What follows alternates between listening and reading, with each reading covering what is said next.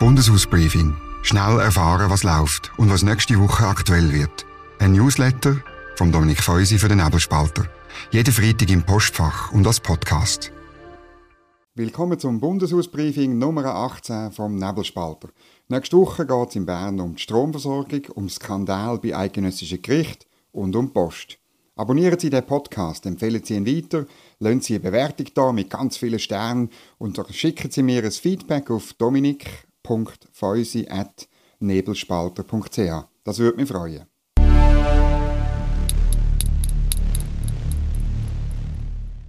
Was diese Woche zu reden gegeben hat, natürlich der Rücktritt vom Bundeskanzler Walter Thunherr. Der ist überraschend gekommen. Interessant war, wie er den Bundesrat kritisiert hat. Wir haben zu viele Kompetenzstürmereien, die nicht nötig sind, hat er gesagt. Und von Silo-Denken hat er auch noch geredet, wo es eben gäbe.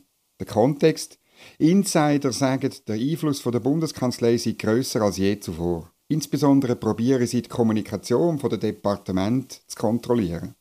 Meine Beurteilung, Silo-Denken und Kompetenzstürmereien gehören zum Politiksystem der Schweiz. Im Bundesrat sitzen alle Parteien, die die Politik blockieren können, darum tut man sie einbinden.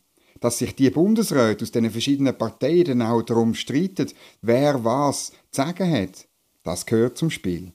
Und wer sich darüber aufregt, dem geht es in der Regel vor allem darum, die eigenen Kompetenzen noch grösser werden zu lassen, als sie sind. Und der Walter Thunherr, der weiß das.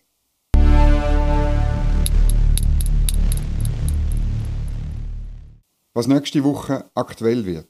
In der Energiekommission vom Nationalrat geht es zum zweiten Mal um die Stromversorgung.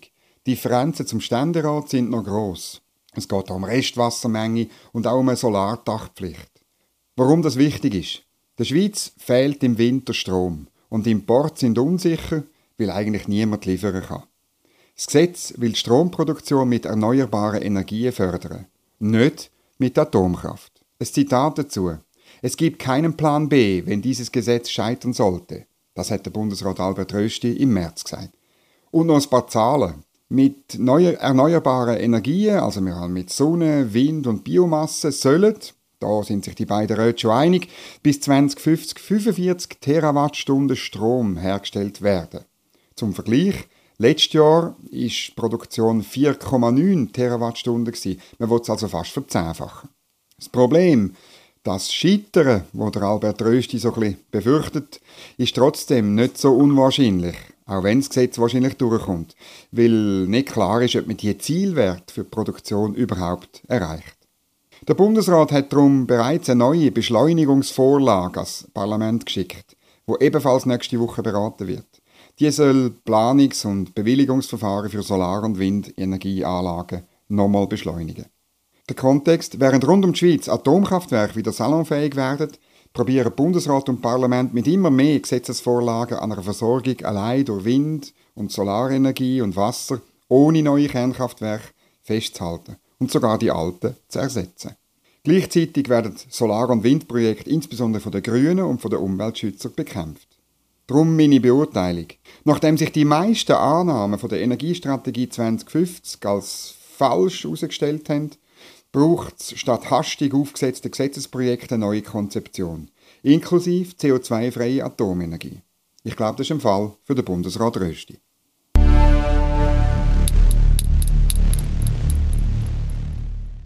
Die Gerichtskommission tut nächste Woche die Wahlen für das Bundesgericht, für das Bundesverwaltungsgericht und das Bundespatentgericht vorbereiten.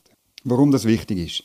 Im Parlament ist es bis jetzt nicht gelungen, die zahlreichen Skandale an den Gerichten in Lausanne, St. Gallen oder auch in Bellinzona aufzuklären. Mobbing hat es gegeben, illegale Fische, Diffamierung von Richtern untereinander und gegenüber der Gerichtskommission. Man hat sogar probiert, einen Richter aus seinem Amt raus äh, zu mobben. Das ist aber gescheitert. Und man hat Leute, die in diese Skandale verwickelt sind, dann auch noch befördert. Das alles schadet dem Ansehen der Gerichte enorm. Meine Beurteilung, und das ist ein das grössere Bild, solange die Besetzung von diesen Gerichtspöstchen parteipolitisch und hinter verschlossenen Türen ausgehandelt wird, ändert sich an dem Problem nichts.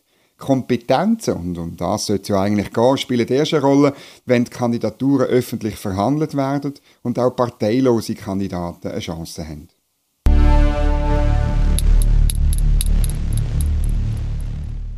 Auf wer achte ich nächste Woche? Einerseits auf die Mitte-Nationalräte in der Energiekommission. Heben die an die Differenzen zum Ständerat fest oder schwenken sie auf die Linie von ihren Parteikollegen im Ständerat ein? Dann auf die Gerichts- und Geschäftsprüfungskommission. Gibt es dort Anzeichen, dass die Skandale von den letzten Jahren an den Gericht irgendwie aufgearbeitet, statt wie bisher unter den Tisch gewischt werden?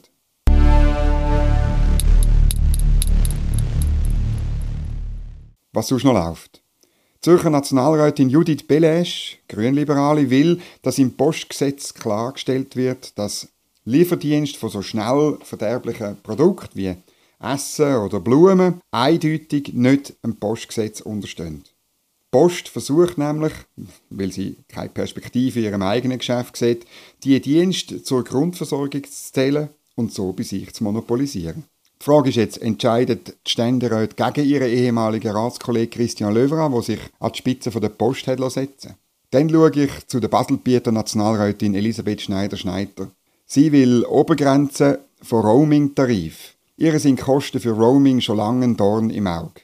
Aber vielleicht gibt es im Ständerat ja noch ein bisschen Vertrauen in Wettbewerb und die Konsumenten, dass sie das Abo wählen, wo sie am besten und am günstigsten telefonieren, auch im Ausland. Wir werden es sehen. Das ist es wieder gewesen. Kurz und kompakt, ausführlich gibt es das Briefing auf nebelspalter.ch. Sie können es abonnieren, dann kommen Sie es am Freitag über oder online am Samstag auf unserer Website. Ein schönes Wochenende, sagt Dominik Feusi und bis nächste Woche. Bundeshausbriefing. Jede Woche gut informiert. Ein Newsletter und Podcast vom Nebelspalter.